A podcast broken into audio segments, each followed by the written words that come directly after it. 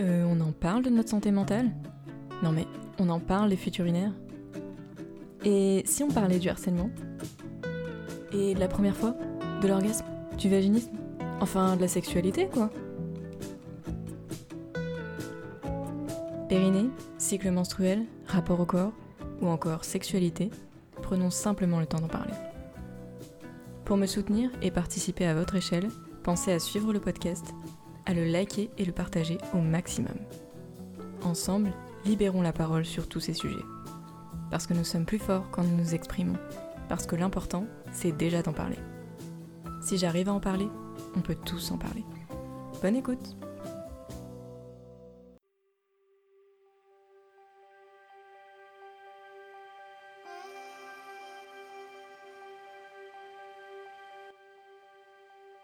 Quatre enregistrements plusieurs scripts, des heures d'écoute, des journées de remise en question, des doutes, des peurs, de nouvelles découvertes. C'est ce qu'il m'aura fallu traverser avant de pouvoir sortir cet épisode sur le vaginisme. Aujourd'hui, je lis la quatrième version de ce script, bien différente des autres, peut-être finalement plus authentique, plus moi, bien que j'ai finalement décidé d'occulter certaines parties de ma vie privée. Mais cette fois, je compte bien aller au bout et en être satisfaite. Oui, parce que je voulais être satisfaite de cet épisode, qu'il me convienne, et le partager avec fierté comme pour tous les autres. Mais comment sortir un épisode dont je suis fière quand je raconte une histoire qui n'est pas finie, parce qu'elle continue de s'écrire chaque jour? Un trouble qui n'est pas totalement guéri Des explications et des causes qui sont encore floues Avec des souvenirs oubliés, qui remontent parfois, ou qui sont parfois déformés à cause du temps qui a passé. Mais finalement, je me suis fait une raison. Cet épisode ne sera pas parfait. Il ne le sera jamais. Parce que je ne suis pas parfaite. Et que les happy endings sont plus souvent dans les films que dans la vie réelle. Dans la réalité, c'est un peu plus nuancé. Je ne vais pas ici vous expliquer en détail ce qu'est le vaginisme, car je voudrais me concentrer sur mon récit. J'en ai besoin pour me libérer enfin de tout ça, de tout ce que je garde au fond de moi depuis si longtemps. Alors si vous souhaitez savoir ce qu'est ce trouble en détail et quelles en sont les différentes manifestations, je vous renvoie vers mon article de blog sur Et on en parle, je mettrai le lien en description, où je décris tout ça avec précision. Ici, je me contenterai d'expliquer ce qui concerne mon cas personnel. Ce que je vais raconter n'est que ma vision des choses, mon interprétation, mon vécu, et certaines causes que je pourrais évoquer me sont propres. Si vous êtes atteinte de ce trouble, sachez que les causes varient d'une personne à l'autre. La chronologie de ce récit ne sera sûrement pas exacte, mais les souvenirs restent flous dans ma tête. Les causes de mon vaginisme sont multiples, et j'en découvre de nouvelles à mesure que le temps avance. C'est sûrement pour cela que j'ai tant tardé la sortie de cet épisode, qui devait être le deuxième du podcast à l'origine. 9 ans de souffrance, 5 ans pour établir un diagnostic, mais tout cela ponctué heureusement par des périodes de plaisir et même d'orgasme. Le vaginisme, c'est un trouble sexuel tabou qui touche pourtant de nombreuses femmes. Cela n'est pas une maladie et n'impacte pas directement notre vie, en tout cas pas de manière visible. Alors comment faire comprendre aux autres que ça ne va pas? Que vous souffrez? Que vous vous sentez rejeté? Différent? Exclu? Pas normal. C'est impossible, à moins d'en parler à la ou au partenaire qui peut être directement impacté mais cela reste pesant sur le couple, et n'est pas toujours d'un grand soutien. Ce n'est pas non plus la première chose que l'on a envie de dire à quelqu'un que l'on rencontre. Alors on n'en parle pas, on se renferme, on s'oublie, on subit. On croit que ça finira par passer. Mais le temps passe et rien ne change, le trouble s'aggrave même. Dans les versions précédentes de cet épisode, j'expliquais le jour où tout a commencé. Mais je me rends compte finalement que je ne saurais pas dire quand cela a réellement commencé. Je pense au fond que c'est un enchaînement d'éléments et de croyances qui m'a amené petit à petit à bloquer mon corps pour me protéger ou pour me punir selon les situations. Je souffre d'un vaginisme partiel et situationnel, c'est-à-dire que les muscles de mon périnée se contractent et verrouillent l'entrée du vagin uniquement de manière partielle. Quand cela se produit, la pénétration reste possible, mais extrêmement douloureuse. Notez d'ailleurs que tout au long de cet épisode, je vais surtout parler de douleur, que je ressentais au cours de la pénétration. On parle aussi de dysparonie. Car c'est ce qui est le plus caractéristique de mon vaginisme, puisque la pénétration reste, dans la plupart des cas, possible. Peut-être que cela est également dû au fait que mon périnée est très faible, ce que j'ai découvert plus tard lors d'une rééducation, que j'ai décidé moi-même de faire avec une kiné, puisque personne ne me l'avait recommandé. Je n'ai jamais constaté de contraction involontaire des muscles lors d'une consultation médicale. Le vaginisme se manifeste uniquement lors d'un rapport sexuel. C'est pour cela que l'on parle de vaginisme situationnel. Ces termes, je me les attribue moi-même. Quand une sexologue m'a dit que je souffrais de vaginisme, elle a simplement utilisé ce terme, vaginisme, rien de plus, pas beaucoup de précision sur ce que cela engendrait. Elle n'a jamais parlé de vaginisme partiel ou situationnel. Mais au cours de mes recherches, j'ai pu comprendre que c'était bien cela. Elle m'a juste posé un diagnostic que je trouvais à l'époque très culpabilisant. Comme si on m'avait dit Mais c'est votre corps, madame, qui ne va pas. Quand j'ai compris qu'il y avait un problème, que ce n'était pas normal d'avoir des douleurs lors de la pénétration, ou de devoir forcer pour que ça rentre, ce que je vous déconseille absolument de faire, au risque de créer un nouveau traumatisme, j'ai commencé à faire des recherches. Sur Internet, on trouve de tout, mais ce n'est pas toujours évident de savoir s'identifier et de trouver ce qu'on a. Alors je suis allée voir une gynécologue. Bien entendu, comme je souffre de vaginisme situationnel qui arrive uniquement lors de rapports sexuels, elle n'a rien trouvé. Pourtant, à ce moment, je continue à croire que quelque chose ne va pas. Je commence à penser que mon corps est mal fait, que je ne mérite pas d'avoir une vie sexuelle, que ce n'est peut-être pas pour moi. Et je commence même à me dire que c'est une punition bien méritée pour les fois où j'ai fait l'amour alors que je croyais cela interdit. Mais ça, j'y reviendrai dans un autre épisode. Fatiguée de ne pas me sentir comme les autres, de ne pas pouvoir faire l'amour quand je veux, de la manière dont je le souhaite, j'abandonne un peu. Mais je ne veux pas pénaliser mon partenaire de l'époque, alors je me force. Une fois, deux fois, à chaque fois, jusqu'à la fois de trop. Celle qui crée un nouveau traumatisme, même si je n'en ai pas conscience à ce moment. Celle qui crée un nouveau blocage, et qui me conduira plus tard à une abstinence de plusieurs mois. Ces rapports forcés n'arrangent rien, bien sûr, et le trouble s'aggrave de plus en plus, sans que je m'en rende compte. C'est un combat perpétuel entre ma tête et mon corps. Ma tête veut, ou en tout cas je m'en convainc à l'époque, mon corps refuse. Sans grande surprise, c'est mon corps qui avait raison. J'aurais dû l'écouter davantage. Ce n'est que sept ans après ces relations forcées que je prendrai conscience des viols que j'avais subis et qui laisseront des cicatrices physiques et émotionnelles que j'ai encore aujourd'hui. Après cette période de relations forcées, s'ensuit une période d'abstinence donc. La sexualité, ce n'est pas pour moi. Ma vie serait mieux sans. Ça me convient un temps, mais je sais qu'au fond, moi aussi, je veux avoir droit au plaisir. D'ailleurs, pourquoi j'y aurais pas le droit moi aussi? J'envie mes amis qui semblent avoir une vie sexuelle épanouie, ou en tout cas pouvoir faire l'amour quand elles le veulent, sans avoir à se demander si cette fois elles vont avoir mal. Je fais semblant de rire aux blagues et aux propos sur la sexualité, parce qu'en réalité, je ne comprends pas. Ma vie sexuelle n'est pas comme ça, moi. Ce n'est pas si simple. Entendre des récits d'amis sur leurs ébats amoureux me fait du mal. Parce que j'aimerais moi aussi vivre tout ça. J'aimerais que tout soit plus simple. J'aimerais que tout soit spontané et naturel. J'aimerais juste être normal. Enfin, ce que je crois, normal à cette époque. Heureusement, dans tout ça, il y a une chose qui n'a jamais cessé de fonctionner et de me procurer du plaisir. Le clitoris. Peut-être ce qui m'a sauvé aussi d'ailleurs. J'arrive à éprouver du plaisir seul, à me masturber sans aucune douleur.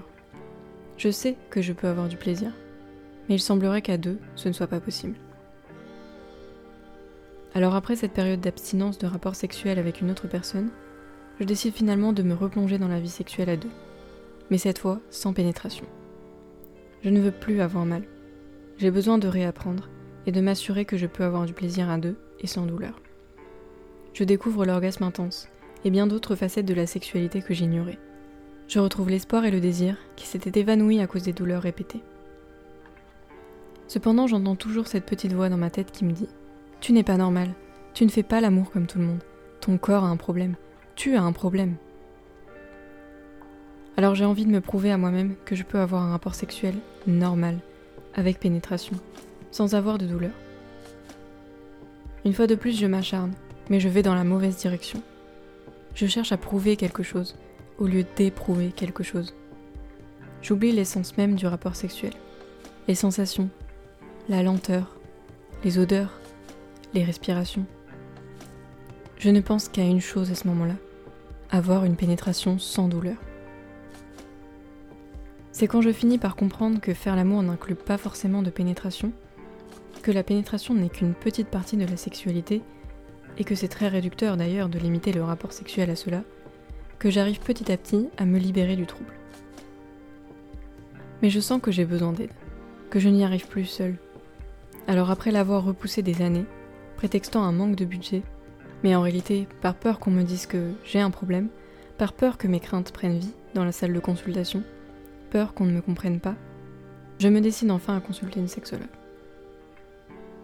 Elle me diagnostique immédiatement un vaginisme et écarte mon partenaire des consultations. Dommage. J'apprendrai plus tard qu'il avait un rôle crucial à jouer et que des consultations en couple auraient été bénéfiques aussi. Et une partie de mes craintes s'avère vraie. Je trouve son discours culpabilisant.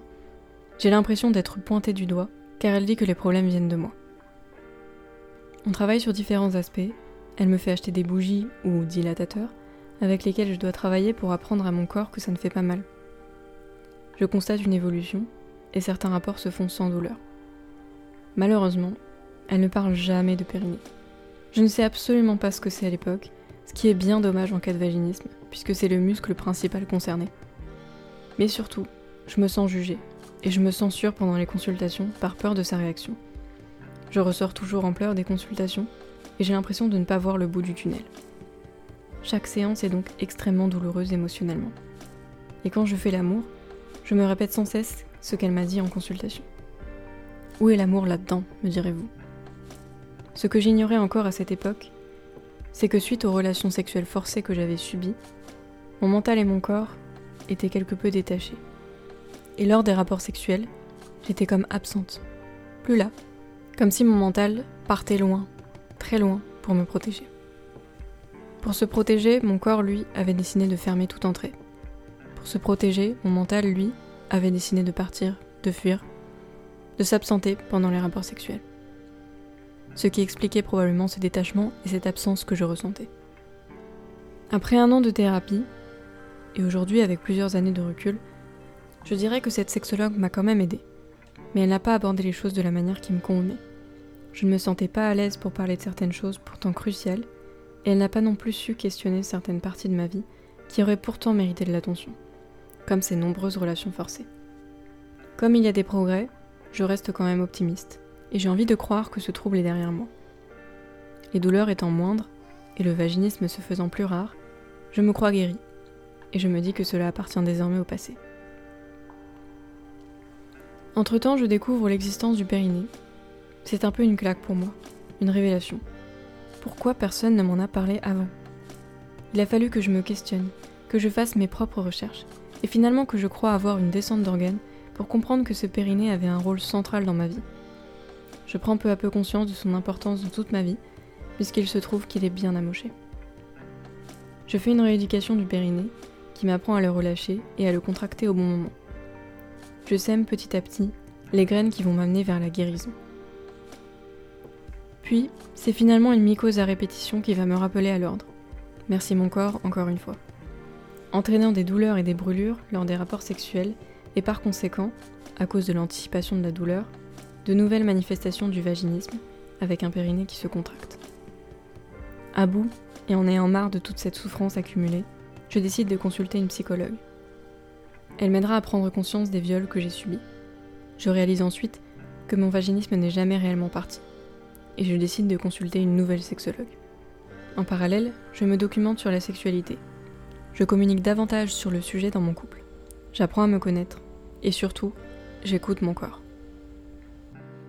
Cette nouvelle sexologue est bien différente de la première. Et j'ai grandi. Le temps a passé. Je me sens à l'aise et en confiance.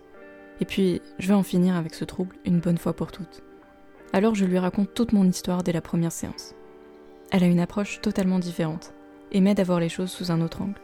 Je me sens soutenue et comprise. Je réalise que je dissocie totalement mon corps de mon mental et que j'ai besoin de les reconnecter. d'apprendre à aimer cette partie de mon corps qui me fait si mal, et d'apprendre à l'écouter réellement. De me détacher de l'idée préconçue que j'ai du rapport sexuel, et aussi, et surtout, de m'autoriser à avoir du plaisir. Peu à peu, ma vision de la sexualité change, évolue. Je me détache de tout ce que j'avais entendu plus jeune. Je me détache de cette idée de performance, véhiculée également par les films porno. Il n'y a plus d'objectifs, plus de règles, à part le consentement qui devient la priorité absolue entre moi et mon partenaire. Je me suis rendu compte plus tard que certains discours de proches, la vision renvoyée par la pornographie et les remarques diverses de camarades de classe sur la sexualité m'avaient amené à avoir une vision très négative de la sexualité, et notamment de la femme lors d'un rapport sexuel. C'est ainsi que j'avais inconsciemment développé une sorte de dégoût vis-à-vis -vis de la sexualité et de mes organes génitaux. Je trouvais ça sale parce qu'on m'avait maladroitement dit que j'étais sale et je détestais mes parties intimes. J'ai constaté qu'il y avait beaucoup de préjugés et de pression sur la sexualité, en particulier à l'adolescence. Si on ne l'a pas déjà fait à 15 ans, on est une gamine ou un gamin encore vierge, comme j'en parle dans l'épisode sur la première fois. Si on n'arrive pas à avoir de plaisir au début, ce qui est en réalité courant lorsqu'on découvre et souvent le cas par manque d'expérience, on est vite jugé de frigide. Et si au contraire on l'a déjà fait, qu'on ressent du plaisir et qu'on ne s'en cache pas, on est considéré comme une salope ou, je cite, une meuf qui pue le sexe. Il ne faut pas le faire trop vite en couple, qui n'a jamais entendu on ne couche pas le premier soir. J'ai envie de vous dire, et pourquoi pas si vous en avez envie. Mais il ne faut pas non plus attendre trop longtemps. Et en fonction des pratiques que l'on préfère, on peut encore être insulté de bien d'autres manières. Je vous passe les insultes ici. Si ces remarques ne m'ont jamais été adressées personnellement, je les entendais à l'égard d'autres femmes ou de mes amis elles faisaient sans que je m'en rende compte leur chemin dans ma tête. Mon ignorance concernant la sexualité, mais aussi vis-à-vis de certaines parties de mon corps, n'ont pas aidé. Si j'avais connu l'existence du périnée dès l'adolescence, cela m'aurait peut-être permis d'apprendre à le relâcher. Si vous pensez être atteint de ce trouble, je vous recommande vivement de lire mon article sur le périnée et d'envisager une rééducation ciblée pour apprendre à relâcher le périnée. Ça vous aidera grandement. De plus, j'avais aucune connaissance de mes parties intimes. Qu'est-ce que le vagin? À quoi ça ressemble? Comment ça se passe à l'intérieur? Je ne comprenais pas. Il est difficile de comprendre comment tout cela fonctionne, sachant qu'on ne peut rien voir. Et j'avais besoin de voir, j'avais besoin de comprendre pour savoir comment était mon corps, comment il fonctionnait. Quand on souffre de vaginisme, on rentre rapidement dans le cercle vicieux de l'anticipation de la douleur. On a peur d'avoir mal, alors on se contracte, ce qui génère des douleurs, et donc une angoisse que cela se reproduise. Pour arriver à sortir de ce cercle vicieux, il est pour moi essentiel de retrouver du plaisir, en commençant par des caresses simples qui ne se concentrent pas sur le vagin. J'ai longtemps cru que ça se passait mieux chez les autres. Aujourd'hui, je me dis qu'on n'est pas chez les autres. On ne sait pas ce qui se passe. Et bien souvent, chacun a ses problèmes. Et on n'en parle pas forcément. Je sais que c'est pas facile. C'est pour cela que je prends le temps d'en parler aujourd'hui. Finalement, j'avais tort de croire que ça se passait forcément mieux chez les autres, alors que c'était pas nécessairement le cas. Il est important au contraire de vivre sa sexualité comme on le souhaite, et de ne pas chercher à rentrer dans une case, à plaire à l'autre ou aux autres. L'essentiel est avant tout de faire ce qui nous plaît, ce qui nous procure du plaisir, dans le respect de l'autre, bien sûr, mais peu importe si c'est conforme ou non aux pratiques ou aux idées véhiculées par la société. Je pense que je pourrais encore continuer à parler de ce sujet et de mon histoire pendant des heures. Il est difficile de condenser 9 ans de galère dans un épisode de podcast, mais je pense avoir abordé les points essentiels pour moi pour l'instant. Je ferai peut-être un épisode 2 plus tard pour vous parler de mon évolution. Mais aujourd'hui concrètement, où j'en suis avec le vaginisme? J'aimerais vous dire que je n'ai plus aucune douleur et jamais aucune contraction involontaire. Mais ce serait mentir. Il m'arrive encore d'avoir des douleurs et les contractions réflexes sont encore présentes quand un mot, un geste, une situation me rappelle les rapports sexuels forcés que j'ai subis ou d'autres souvenirs douloureux. Le lubrifiant est devenu mon meilleur ami, mais j'arrive parfois à m'en passer sans aucune douleur. Pour moi, la guérison reste fragile et jamais totale. Comme je l'ai entendu pour les troubles du comportement alimentaire, je pense que certains événements peuvent nous faire basculer rapidement de nouveau dans le trouble. Mais l'avantage, c'est que quand on a su s'en sortir une fois, on pourra s'en sortir les autres fois aussi. On n'est plus seul, on a maintenant des clés et on sait quoi faire. Même s'il y a ce que j'appelle des rechutes, elles risquent d'être plus brèves et plus faciles à surmonter. En parler aujourd'hui est pour moi une thérapie. Je me suis longtemps sentie à part et honteuse parce que je souffrais de ce trouble. Aujourd'hui, je vois cela comme une force, car cela m'a permis de découvrir beaucoup de choses sur la sexualité. Et ce podcast n'aurait jamais vu le jour sans ce trouble. Je peux dire que ma vision de la sexualité a totalement changé. Ce n'est plus un devoir conjugal, un moment douloureux à mettre de côté dans ma tête. C'est un moment d'amour, seul ou en couple, avec ou sans pénétration, selon l'envie, et toujours avec consentement. J'ai redécouvert mon corps et ses nombreuses facettes, le plaisir sous différentes formes, et le désir n'a jamais été autant présent. Je remercie ceux et celles qui auront eu la patience d'écouter cet épisode jusqu'au bout. Courage à celles et ceux qui souffrent de ce trouble. Vous n'êtes pas seuls. Même si le chemin risquait d'être long et sinueux, vous allez y arriver. Merci d'avoir écouté cet épisode jusqu'au bout. Si vous l'avez aimé, n'hésitez pas à le partager et à le liker. Vous pouvez également me rejoindre sur Instagram et on en parle, et lire l'article sur le même sujet sur mon blog et on en parle. A bientôt pour un nouveau sujet.